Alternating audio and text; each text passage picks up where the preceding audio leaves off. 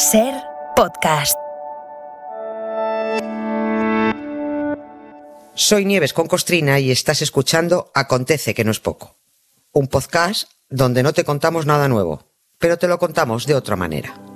Aquí te va otro episodio. Hola Nieves, buenas tardes. Hola Carlas, ¿qué tal? ¿Cómo estás? Bien, hombre, mira, hoy en nuestro paseo diario por la historia toca una aproximación a la cultura, pero ya aviso que es una aproximación bastante particular. Hay que, hay que situarse en la época en que Cervantes escribió El Quijote, pensar en aquel lugar de la Mancha de cuyo nombre no quería acordarse, y explicar que, que por aquellos andurriales, bueno, y por otros, transitaban los conocidos como cómicos de la legua. ¿Que alguien no sabe qué eran Sí, los sí, cómicos de la legua? Pues no lo podría contar Nieves. Venga, tú misma. Venga, pues, pues puro teatro. Mira, se me ocurrió esta historia que me inspiro mucho cuando se escucho. No te la día Marta, hablaba eh, y- esta no te la inspiró Marta del Vado. No, Vale. no, esto fuiste tú y, y Benjamín. Y en, en- en el tema de los libros, estuvisteis hablando de esos libros que se supone que deberíamos haber Ay, leído sí, sí, y no sí, lo hemos hecho, sí. Eh, bueno, lo de deber o no deber es muy relativo. Claro. porque es que tenemos una sola vida, o sea, no nos da para leernos todo lo que supuestamente deberíamos leernos, ¿no? Hay mucha gente que no ha leído el Quijote, porque puede además, es, eh, es uno de esos libros que basta que te hayan repetido mil veces que hay que leerlo para que es que le pilles manía antes de empezar. Nos ha pasado absolutamente a todos, ¿eh? A todos. El Quijote es una, es una crónica de aquella España del 16 y del 17 y Cervantes, eh, para mí, bueno, pues fue un genial cronista, fue un periodista que nos hizo una crónica maravillosa que te, que te va dejando infinidad de datos de cómo era la España de entonces, ¿no? Con su prostitución, sus ventas, eh, los fanatismos religiosos, los eh, maltratados moriscos, habla eh, habla de cómo era la higiene, la medicina de entonces, te cuenta qué se comía, te habla de la moda y te habla del teatro. Sí. ¿eh?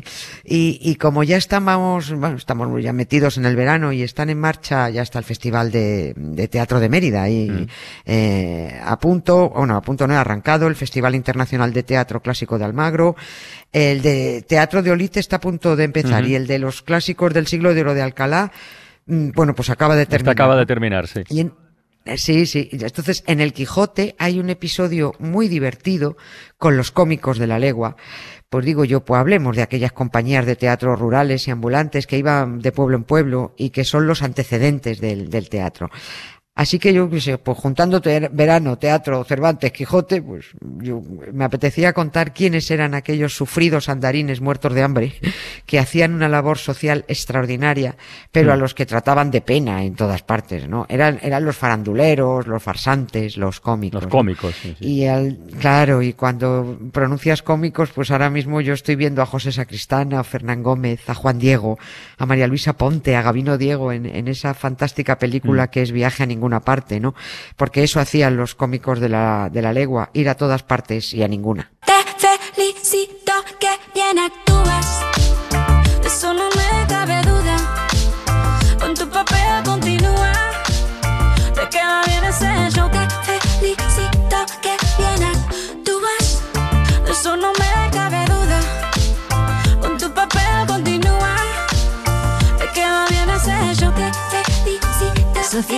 Bueno, pues vamos al grano. ¿Cómo, cómo es el episodio en el que aparecen los cómicos de la legua en el Quijote? Nieves, a ver. A ver, pues los cómicos aparecen en el capítulo 11 del primer libro. Del El primero. Quijote tiene dos, pues en el primer libro, sí. Eh, el episodio se titula De la extraña aventura que le sucedió al valeroso Don Quijote con el carro o carreta de las Cortes de la Muerte. Aquí, ese es el titulazo del, del capítulo, ¿no? Y esto ocurre en la tercera salida de Quijote y Sancho, porque estos dos ya sabemos, aunque no lo, lo hayamos leído, pero sabemos que estaban cada dos por tres saliendo de aventuras, que Don Quijote se llevaba un palizón de alguien por meterse donde no lo llamaban, que se volvían al pueblo y volvían a salir. Bueno, pues en la tercera salida se topa esta pareja de Quijote y Sancho con una carreta que iba llena de gente vestidos todos muy raros, muy raros. Eh, los para en seco Don Quijote, se pone muy chulo, les pregunta que quiénes son y que dónde van, y dicen ellos, abro comillas, somos recitantes de la compañía de Angulo el Malo. Hemos hecho en un lugar que está detrás de aquella loma esta mañana el auto de las Cortes de la Muerte. El auto la obra, ¿no? Y hémosle de hacer esta tarde en aquel lugar que desde aquí se parece. Y por estar tan cerca y excusar el trabajo de desnudarnos y volvernos a vestir, nos vamos vestidos con los mismos vestidos que representamos, ¿no? Ahí cierro las comillas, ¿no? Claro, en esa carreta lo que se encuentra Don Quijote es a uno que va disfrazado de demonio, otro va disfrazado de muerte, va un emperador con corona, va Cupido, va un ángel, varios personajes más, entre los que iba un caballero armado de punta en blanco, hablábamos el otro Sí, día ir de punta sí, en blanco, lo de las con, con armas, la sí, lanza ahí dispuesto, sí, dispuesto, dispuesto al ataque, ¿no? Bueno, esos cómicos llamados de la legua, porque iban de un lado para otro, eran los que llevaban no solo la diversión, llevaban la cultura a los pueblos. Las eh, gentes de aquellas aldeas manchegas de los siglos Mm. XVI y XVII eran analfabetas, trabajando de sol a sol y solo sobrevivían, no hacían otra cosa, ¿no? En el mundo rural, pues que la vida era eso, sota, caballo y rey, nada más. ¿no? Estoy pensando en alternativas posibles de- para entretenerse, ¿no? Más allá del, trabajo, de la supervivencia. Seguramente el único entretenimiento era que llegara una compañía de esas de teatro, de teatro como la queramos llamar al pueblo, ¿no? Sí, sí, no, bueno, sí, eran eso, eran compañías de teatro. Lo que aprendían las gentes del pueblo era lo que les entraba por los ojos y los oídos. Y al pueblo llegaba una compañía, o llegaba también un tío solo, porque había mucha variedad en esto de los cómicos, ¿no? Que, eh, que lo que hacían en realidad era representar, este, cuando llegaba un tío, no, pues representaban algunos fragmentos, un tío o varios, ¿no? Eh, representaban algunos fragmentos de las comedias que triunfaban en los corrales de comedias de la villa y corte.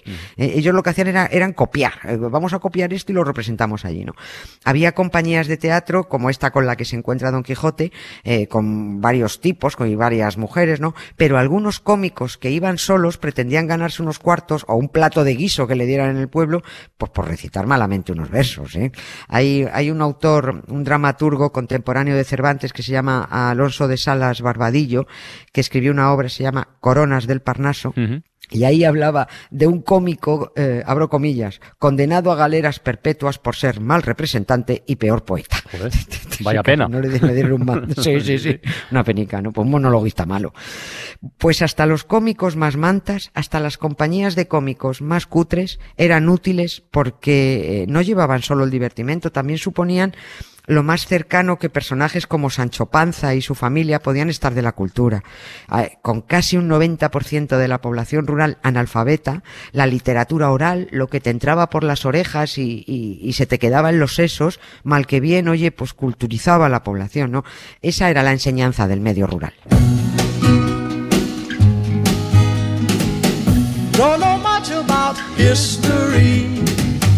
Don't know much biology. Don't know much about a science book. Don't know much about the French I took. But I do know that I love you. And I know that if you love me too, what a wonderful world this would be. Como haya mundo maravilloso. Lo has dicho un poco de pasada, pero creo que está bien insistir en que se entiende que entre los cómicos de la, de la legua había clases y distintas calidades, eso está bien, unos tendrían más Sí, gracia y otros sí. menos, pero que no tenían que ver nada con las compañías, las grandes compañías que actuaban en ciudades, ¿no? Nada, nada, no Vale. tenía, había, no, no tenía, no tenía nada que ver. Ha- Había de todo, había de todo. Los cómicos de primera clase trabajaban en las, en las llamadas compañías reales, que estaban avaladas por la corona y, y tenían que tener autorización del Consejo de Castilla. Decir Consejo de Castilla es como decir Consejo de Ministros, ¿no? Te, te tenían que autorizar a, a, a- a ser, a montar una compañía, una real compañía, ¿no? Y esas eran muy escasas. Al principio solo se autorizaron seis compañías reales, ¿no? Eran la élite, porque actuaban además en la corte y, y en grandes, eh, grandes ciudades. Tenían muy buen vestuario, tenían buenos sueldos y eran las compañías que estrenaban las obras. Lope de Vega estrenaba obra, las, la tenía que estrenar esa compañía real, ¿no? Era el teatro al servicio del poder. Luego los cómicos de la legua, los ambulantes, copiaban retazos de esas obras las pirateaban directamente y eran las que representaban en los pueblos. Esas compañías reales eran, como las llamaba Sancho, gentes favorecidas, ¿no?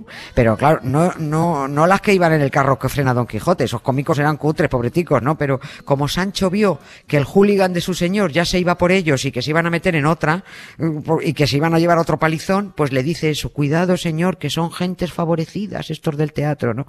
Sancho no había visto en su vida una compañía real, ¿no? Él solo conocía a los cómicos de la legua, que pues según el número de farsantes que integraban el grupo se llamaban de una manera o se llamaban de otra. Tenían nombres muy graciosos, se llamaba el bululú, El bululú. La, el bululú, la gangarilla, el cambaleo, el ñaque, el guirigay, eran, según el número de integrantes, eso, eh, llevaban unos nombres.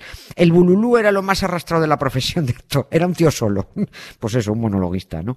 Eh, que iba a pie y que recitaba malamente algún retazo de comedia o una loa, ¿no? Y, y una, eh, esto es curioso, una curiosidad. Em, Agustín de Rojas, que también era contemporáneo de Sí. Cervantes, que fue, escribió una obra que se llamaba El viaje entretenido, enumeró y definió hasta ocho tipos de teatro ambulante. Y este explicó lo que era el ñaque. ñaque. A ver si una frase de la definición te recuerda algo, les recuerda algo a los A ver, oyentes. a ver, a ver. ñaque es dos hombres que no llevan sino una barba de zamarro, tocan el tamborino y cobran a ochavo. Estos hacen un poco de un auto, un entremés y dicen unas octavas y dos o tres loas. Viven contentos, duermen vestidos, caminan desnudos, Mm. comen hambrientos. Esto ya me va sonando. Espúlganse, espúlganse en verano entre los trigos y en el invierno no sienten con el frío los piojos, ¿no? A ver, este es un texto de Sí. 1603. ¿Y a qué suena eso de viven contentos, duermen vestidos y caminan desnudos? Esto es lo que más me sonaba. Esto suena a Víctor Manuel. Cómicos, duermen vestidos, viven desnudos, beben la vida a tragos. Son adorados, son calumniados como dioses de barro. ¿Quién le ha visto y quién le ve? Discutía en el café la interminable cuestión de si son o si no son. Víctor Manuel, que hoy cumple 75 años, ¿eh? Ay, hoy, cumple, bien. hoy cumple 75 años. Qué buen homenaje, Sí. qué bonito. Oye, Nieves, y, y esta gente, estos cómicos ambulantes, si apenas se ganaban la vida, si a lo mejor era por, por un plato de guiso, eh, ¿de dónde sacaban la vocación? ¿O, o no era solo vocación? No, no solo, no solo era Ah. vocación. Había, había un dicho por entonces que decía, a la farandulica, faranduleros, a la farandulica, que no hay dineros. Hmm. ¿no? Y es que muchos tenían otros oficios. Bueno, se metían a cómicos, bien porque les gustaba la vida errante y, la picaresca de andar de acá para allá, o bien porque necesitaban dinero, ¿no? Y salían a buscarse la vida por, por los caminos, ¿no? Los cómicos de la legua, a mí me merecen todo el respeto del mundo porque transmitieron cultura a cambio a veces, pues nada, de un trozo de longaniza con un trozo de pan y, y gracias a ellos los más zoquetes pues tuvieron noticias de grandes héroes y de gloriosas historias que de otra manera hubiera sido imposible, ¿no? Mm, Voy a recoger unas eh, líneas del periodista Ginés García Agüera que le leí el año pasado, creo un texto precioso dedicado a los actores. Con- lo escribió con ocasión del centenario de, de Fernando Fernán Gómez, ¿no? Y escribió él, escribió Ginés, a esos seres de auténtica carne de cañón, bragados en un oficio apasionante, ese que consiste en dar entrañas, gesto, movimiento, voz a los personajes, ellos, los cómicos y las cómicas, con su trabajo, en algún momento de nuestra vida, nos han hecho reír, llorar, conmovernos, soñar o compartir con su vuelo actoral el esplendor en la hierba. A tantas y tantos, a ellas y a ellos, les debemos parte de nuestra vida. ¿no? Qué texto tan Me hermoso. Me pareció muy Ay. bonito. Así que a todos los que van a estar este verano en los caminos de festival en festival, estos cómicos de la legua, rodando o subidos en escenarios, pues oye, nuestro respeto y nuestro agradecimiento por no rendirse en ese viaje a, a ninguna parte.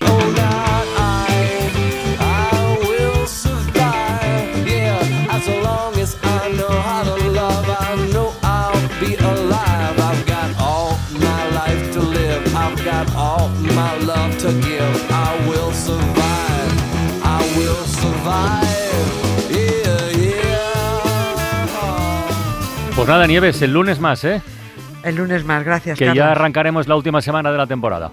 La- vamos a por la última. Venga, un abrazo y un beso. Un beso, Adiós, adiós. Suscríbete, acontece que no es poco. Todos los episodios y contenidos adicionales en la app de Cadena Ser y en nuestros canales de Apple Podcast, Spotify, iBox, Google Podcast y YouTube. Escúchanos en directo en la Ser de lunes a jueves a las 7 de la tarde.